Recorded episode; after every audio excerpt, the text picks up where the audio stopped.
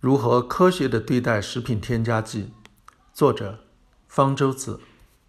苏丹红事件、三聚氰胺事件、特仑苏事件，近年来一连串食品安全事件，似乎都与食品添加剂有关，引起了人们对食品添加剂的关注和担忧。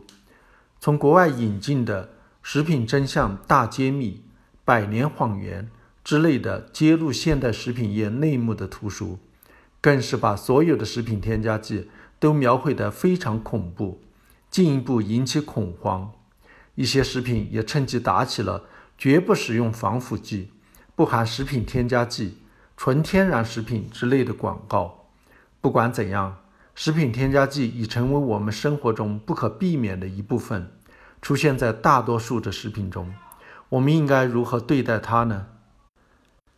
首先，我们应该把非法和合法的添加剂区别对待，不能因为非法添加剂事件而祸及合法添加剂，害怕所有的添加剂。像苏丹红、三聚氰胺这样的属于非法添加剂，并无哪个国家批准使用。合法的食品添加剂也不可过量添加，合法添加剂都做过实验，经过风险评估。适量添加一般来说没有什么大的危害，但是长期使用的后果未必都已明了，仍然需要进一步的研究。有些已知有较大危害的食品添加剂，应该及时禁止使用，改用毒性小或者无毒的新一代添加剂。例如，胭脂红、苋菜红、赤藓红这些合成色素，因为可能是致癌物，早已被美国禁止使用。又如，由于日落黄、奎宁黄、酸性红、诱惑红、柠檬黄、胭脂红这六种色素被发现能导致儿童活动过度，英国政府建议企业不要再用。但这些色素中国都还在合法使用。合法的食品添加剂种类繁多，应该区别对待。有的添加剂属于营养素，例如维生素。矿物元素适当的添加对身体是有益无害的。有的添加剂虽然没有营养价值，但是也很有必要。例如防腐剂，虽然防腐剂这个名称让某些人听了觉得很可怕，不含防腐剂成了某些食品的卖点，但是对于需要长期保存的食物，使用防腐剂是很有必要的。防腐剂可以抑制微生物的活动。防止食物腐败变质，延长食品的保质期。如果不使用防腐剂，食物一旦腐败变质，微生物产生的毒素反而可能对身体健康造成更大的危害。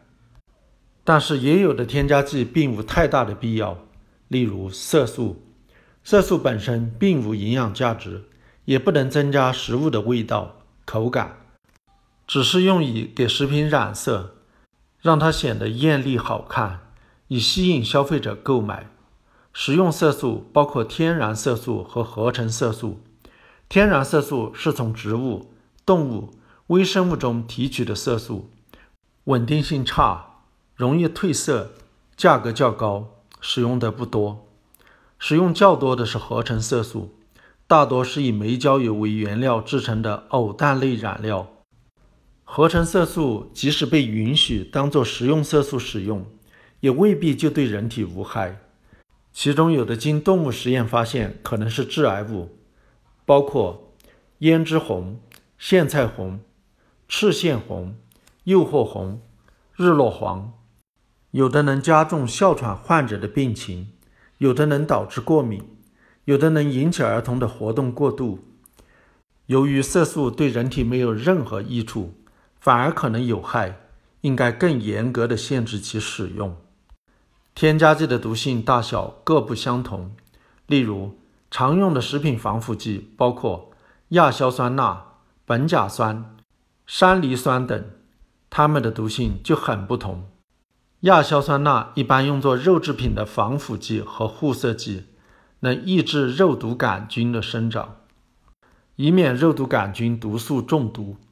但是亚硝酸钠有一定的毒性，大鼠口服亚硝酸钠半致死量大约为每千克体重一百八十毫克。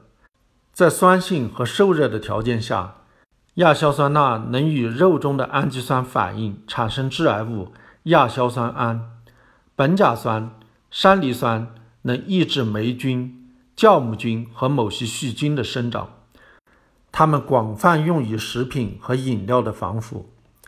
苯甲酸的毒性较低，大鼠半致死量大约为一千七百毫克每千克。但饮料中的苯甲酸能与维生素 C 反应，产生致癌物苯。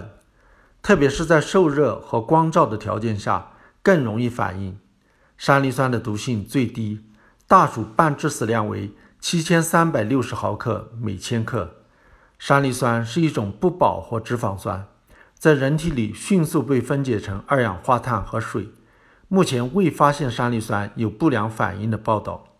山梨酸比苯甲酸的毒性低，防腐效果好，可取代苯甲酸。但是因为山梨酸较贵，国内企业为了降低成本，仍然在普遍使用苯甲酸。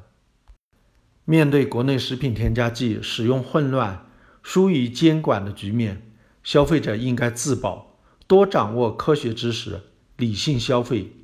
有的非法添加剂的使用，像那些用于漂白、着色的，就是为了满足消费者追求美观的心理。如果我们知道那些白净，色泽艳丽的食品很可能都是用非法添加剂处理过的，或者过量使用了合法添加剂，避免购买。那么这种非法添加就没了市场。